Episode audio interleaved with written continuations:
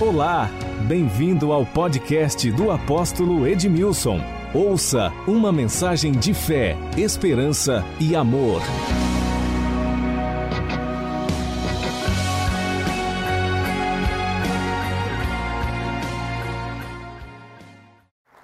Então, abra sua Bíblia, Deuteronômio capítulo 16.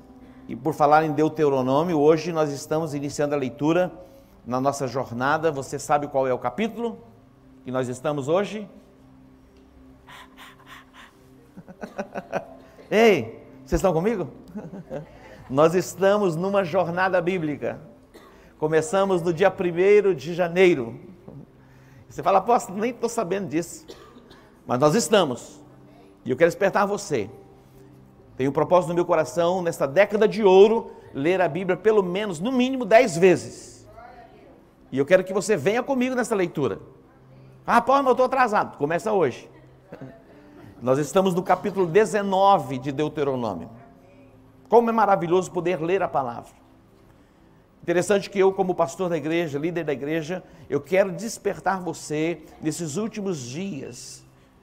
Eu pensei que era o meu celular. Ó, oh, para despertar, o despertador tocando. é para você ser despertado. A ler a Bíblia todos os dias. Eu disse o quê?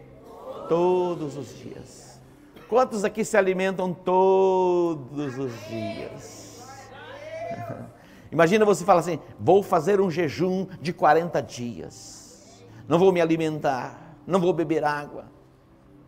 Se você não beber água, tem que ter a presença do Espírito Santo para você não morrer. Porque a água é necessário que você beba, mesmo no processo de jejum de 40 dias, assim é bom beber água. Mas o alimento você pode deixar de lado. Mas nunca deixe de lado a palavra de Deus. Não faça ali, eu vou fazer uma aliança comigo mesmo, eu vou fazer um jejum da palavra por 40 dias. A minha Bíblia vai permanecer fechada. Eu estava ouvindo o padre Fábio de Mello, Fábio de Mello, ele estava dando uma entrevista, e o Abílio Diniz perguntou para ele, você perdeu a fé algumas vezes? Ele falou, perdi a fé algumas vezes. Ele falou, se você, e olha o que ele disse, e o que ele disse está fundamentado. Se você não nutrir a sua fé, ela morre. Se você não nutrir a sua fé, a fé morre. Deus ele não se manifesta em ambientes onde tem crises, ou fome, ou miséria, pobreza. Não, Deus se manifesta num ambiente onde tem fé. E a fé vem pelo ouvir e ouvir pela palavra de Deus. Estava conversando com uma pessoa, ele foi diagnosticado uma enfermidade. Eu conversando com ele, ele estava bem fortalecido, diz: Eu estou ouvindo mensagens de fé todos os dias. Eu estou nutrindo a minha fé todos os dias. Como você nutre a sua fé? Ouvindo a palavra, lendo a palavra. A fé vem pelo ouvir, ouvir pela palavra de Deus. E num ambiente onde a fé é ativada, meu irmão, os milagres acontecem. Num ambiente onde a fé é ativada, os temores caem por terra diante de qualquer cenário contrário, onde a fé se manifesta, os temores caem por terra. Lá na sua empresa, quando as coisas não vão bem, ative a sua fé, desperta a sua fé e você vai reverter o quadro pela fé. E, falar, e por falar em fé, eu quero despertar vocês, empresários, profissionais liberais, para que amanhã, amanhã, não, Marcelo? Amanhã vocês vão poder receber uma palavra de destino no Global Business. Pastor Marcelo, ele tem autoridade para ensinar, para ministrar sobre a sua vida, para impor as mãos sobre você. Pastor Marcelo, quando ele chegou na igreja, ele era nada, quase nada. Verdade, eu sei a história dele. Quantos anos conosco, Marcelo? 20 anos. E Deus fez uma obra poderosa, extraordinária na sua vida. Eles são referenciais de conquista, de fé, Modelo mesmo, os dois, a Márcia. Pastora Márcia e o pastor Marcelo. Encontrar o caminho do êxito. Mas o êxito, o sucesso não subiu a cabeça. Tem guardado os princípios da palavra de Deus, porque muitas pessoas se perdem quando se tornam bilionários.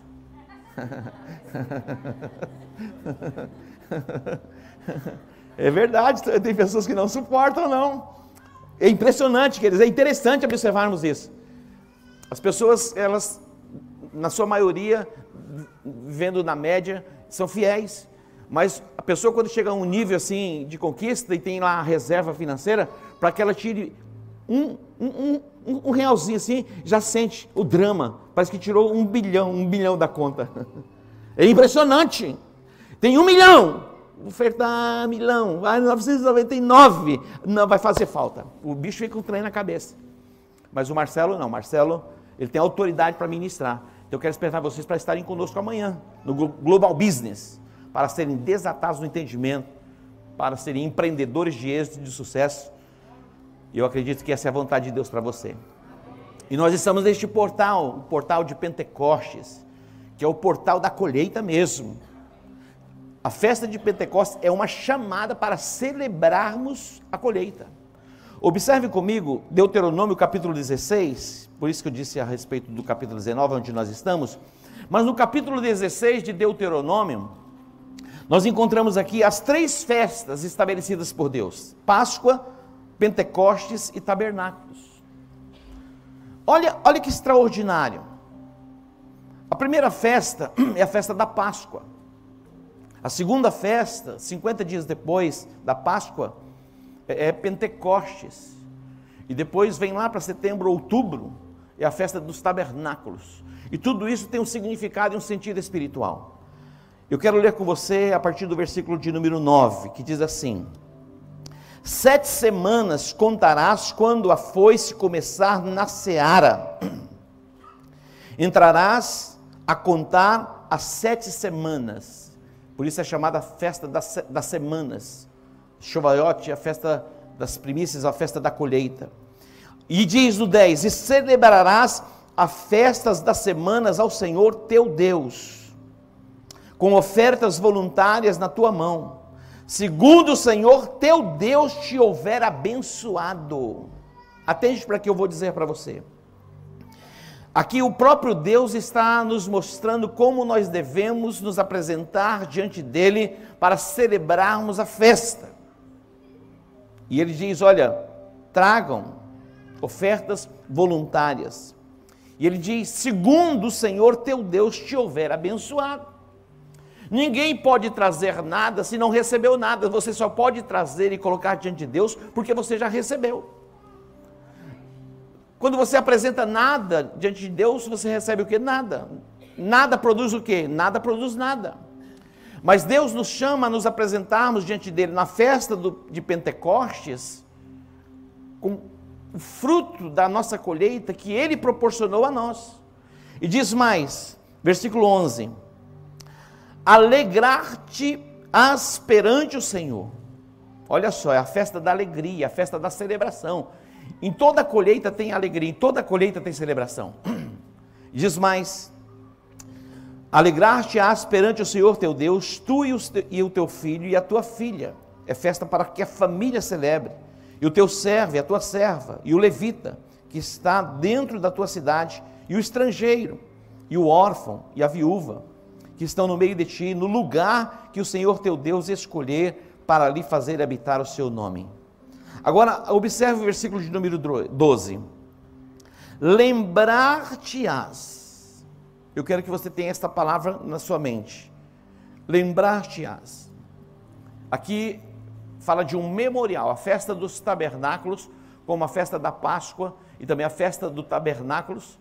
É um memorial Memorial é que remete à lembrança, nos traz e nos desperta a memória. E diz no texto: Lembrar-te-ás que foste servo no Egito, escravo, e guardarás estes estatutos e os cumprirás. Então, a festa de Pentecostes é um memorial para trazermos a lembrança de quem nós éramos e quem nós somos, de onde Deus nos tirou e onde Deus tem nos estabelecido. Ele diz: Lembrar-te-ás de que foste servo no Egito. E diz mais: E guardarás estes estatutos e os cumprirás. A primeira festa, que é a festa da Páscoa, era o início da colheita da cevada. A cevada é o fruto, é a semente de redenção. quando Noemi foi para o país de Moabe, juntamente com seu esposo Abimeleque, e no país de Moabe, ela perdeu seu esposo e ela também perdeu seus dois filhos. Os filhos já haviam se casado. E Noemi perde o esposo, perde os dois filhos. Agora tem duas noras. E uma das noras, chamada Ruth, se apegou a ela. Diz: O teu Deus é o meu Deus, o teu povo é o meu povo e nada e nem ninguém vai me apartar de ti. Eu estou disposta a ir com você para onde você for. O teu povo será o meu povo, o teu Deus será o meu Deus. E a Bíblia diz que, eles, que elas retornam para a cidade de Belém, de onde tinham saído. A cidade de Belém é o lugar onde Jesus nasceu. Belém quer dizer casa do pão. A Bíblia diz que Jesus é o pão da vida. Jesus nasceu em Belém. Ele é o pão da vida. Quando elas retornaram do país de Moabe, Noemi, ela pede que não se chamasse ela mais de Noemi, mas de Mara, que quer dizer amargura. Não me chame mais de Noemi, porque eu sou uma mulher amargurada. Eu quero que vocês me chamem de Mara. Olha o que ela invoca sobre ela. Muitos de nós, como temos alguma perda, nós pensamos assim: nunca mais vou ser feliz. Eu me lembro que eu estava no CETOC e nós tínhamos alcançado uma família e a esposa estava é, com câncer e eles foram consolidados na fé e, e ele perdeu a sua esposa. E eu estava no setoque com ele, e ele diz assim: Apóstolo, acabou a minha vida. Não, não tem mais sentido eu viver. Você estava comigo, Joaquim? O pastor Joaquim estava presente, a testemunha. Ele diz, não, não, a vida já não faz mais sentido para mim. Tudo se tornou tristeza e angústia na minha alma. Eu disse: Vem aqui. A tristeza dura uma noite, a Bíblia diz, e a alegria vem pela manhã. O choro dura uma noite. É um período. É um período. Existe um tempo que nós choramos. Existe um tempo de choro. Sim, existe. Existe o tempo do luto. O que não é normal é que isso permaneça pelo resto da nossa vida. Não é normal. Eu disse a ele: o choro dura uma noite e a alegria vem pela manhã. Um ano depois, ele estava se casando. Abriu-se um portal de alegria, de renovo. E hoje ele está vivendo a sua vida. Noemi, quando ela retorna do país de Moabe, ela, ela, ela mesma diz: Eu não quero que vocês me chamem mais de Noemi. Eu quero que vocês me chamem de Mara, porque eu sou uma mulher amargurada. E quando elas retornam do país de Moabe e vai morar em Belém, a casa do pão, era o início da colheita da cevada. É o fruto da redenção. Quem está com ela? Ruth, a nora. E ela vai para o campo colher. O, chamava respingar, porque quando alguém colhia, é estabelecido como lei em Israel, eles, eles, eles eram é, como estatuto deixar que as sementes que caíssem, os feixes, para que os pobres colhessem. Em toda colheita, sempre você vai ver, quando você colhe milho, colhe soja, sempre vai ficar muita coisa na beira do caminho, mesmo no meio da plantação. E em Israel é um estatuto perpétuo para que eles deixem aqueles frutos que caíram para que os pobres venham e colham. Ruth ela entrou num campo que era o campo de Moabe, de Boaz, o campo de Boaz. E ela começou a colher e Boaz foi o seu remidor. Aquela mulher que era uma estrangeira. Ali ela vai entrar para a genealogia de Jesus. Então a primeira festa, que é a festa da Páscoa, é a colheita da cevada, que é o fruto da redenção. Quando nós olhamos para o livro do, do, do Gênesis, do Êxodo capítulo 12, que é estabelecido ali a Páscoa, a Páscoa é um memorial de redenção. A Páscoa é um memorial de redenção. É um, o preço que é pago por alguém para tirá-lo da, da condição de escravo. Redenção é o preço que alguém pagou para que tirasse uma outra pessoa da condição de escravo. Mas tudo isso é uma figura, porque Jesus, ele é a nossa Páscoa. E ele pagou um preço para que nós não fôssemos mais escravos de nada, de nada e de ninguém. Você não precisa mais ser escravo deste pensamento opressor. Você já não precisa ser mais escravo da angústia, da pobreza, da miséria essa opressão que está sobre a sua vida, sufocando você, você pode ser liberto por completo, por causa da obra da redenção, o preço que foi pago por Jesus Cristo na cruz do Calvário. Diga: Páscoa é redenção, Páscoa é proteção, Páscoa é libertação, para Páscoa é a graça que Deus nos dá diante do inimigo para transferência de riqueza. Eu acredito que nos últimos dias haverá mesmo uma transferência de riqueza. Tome posse disso. Eu sei que a nossa mente está formatada ao contrário. Eu digo que Deus ama o pecador, mas Deus abomina o pecado. Você concorda comigo? Diga, Deus ama o pecador. Você acredita mesmo? E o pecado? Não. Não faz parte da natureza de Deus. Preste atenção: pobreza, miséria, ruína não faz parte da natureza divina. Deus ama o pobre, mas a pobreza, a miséria, a ruína não faz parte do caráter do nosso Deus. Entenda isso. E Páscoa fala exatamente disso: o preço que foi pago na cruz é o resgate, simbolizado no fruto da, da cevada, que era o início da colheita. 50 dias depois, por isso esse nome Pentecostes, na verdade, esse nome não é um nome hebraico, é um nome grego. É 50. 50 dias depois do início da colheita, eles iam colhendo, colhendo, colhendo, e finalizava a colheita com a, é, colhendo o trigo. Olha que extraordinário. E aí é Pentecostes. E o trigo tem muitos significados para nós. O trigo significa a, a palavra representa a palavra revelada ao homem. Quando nós olhamos para Levítico, quando Deus fala a respeito desta festa, a Moisés é o momento em que ele libera a Moisés a palavra. A palavra de Deus foi liberada a Moisés, foi revelada a ele. Então a Pentecostes é a revelação da palavra que chega ao nosso coração, dando a nós poder, unção, capacitação, para vencermos todos os obstáculos deste mundo. O trigo fortalece o nosso coração.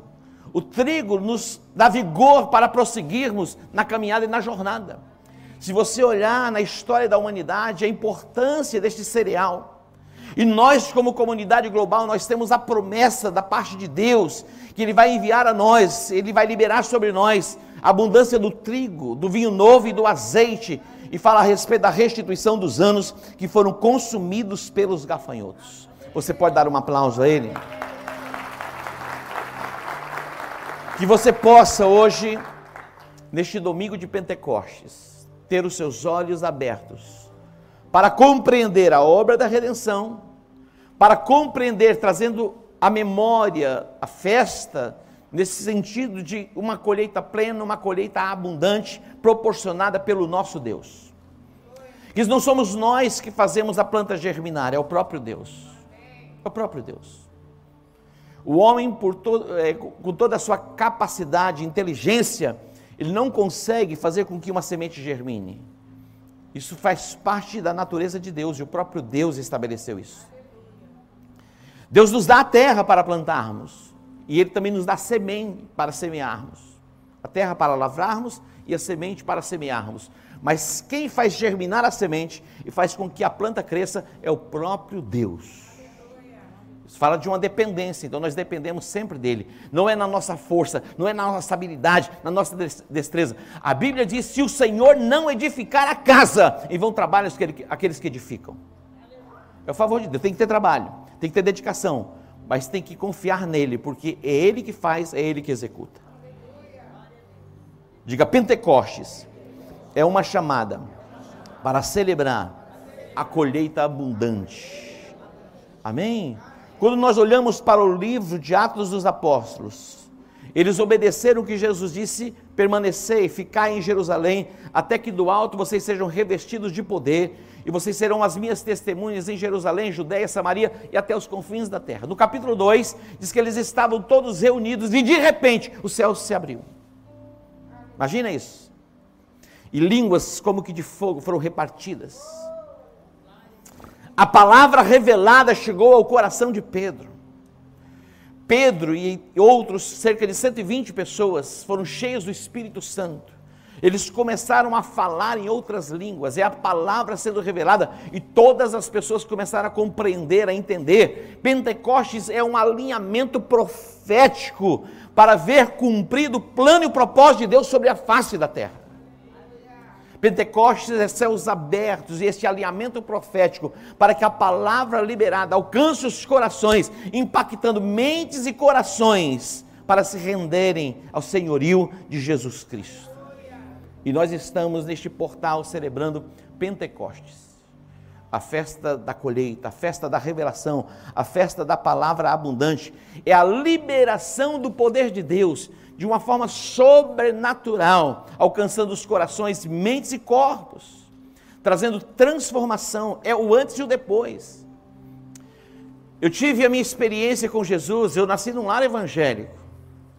Os meus pais, quando eu nasci, eles já tinham se convertido. E eu já nasci nesse contexto, mas eu precisava ter a minha experiência com Jesus. E eu, eu tive a minha experiência com Jesus na minha adolescência, passei pelas águas do batismo. E eu queria ter uma experiência com o Espírito Santo. E eu buscava essa experiência. E um dia, na minha casa, eu com a minha esposa, nós estávamos orando e eu dizia: Eu quero ser cheio do Espírito Santo. E ali na sala da minha casa, a glória de Deus foi derramada sobre a minha vida e naquele momento eu comecei a orar em outras línguas. Algo extraordinário aconteceu. Interessante porque a unção quebra o jugo, a unção quebra cadeias em nós. Aquilo que você não conseguia fazer, aquilo que te prendia, tudo isso é quebrado. E você entra numa nova dimensão. Lógico, isso é o, é o princípio, precisamos continuar a cada dia sendo cheios do Espírito Santo o Espírito Santo é uma fonte inesgotável e nós podemos ir a esta fonte todos os dias. Mas quando nós olhamos para Atos dos Apóstolos, nós vamos perceber dois momentos. Porque os discípulos eles caminharam com Jesus. E mesmo caminhando com Jesus, nós vamos ver as debilidades no caráter de Pedro e outros mais. Pedro, caminhando com Jesus depois de três anos e meio, ele disse que não conhecia Jesus. Imagina, ele era um homem inconstante, inseguro, mas quando ele recebeu a unção do Espírito Santo, isso tudo ficou para trás. Ele foi transformado em um novo homem. A inconstância caiu. Vai ser firme como uma rocha para proclamar o Evangelho de Jesus.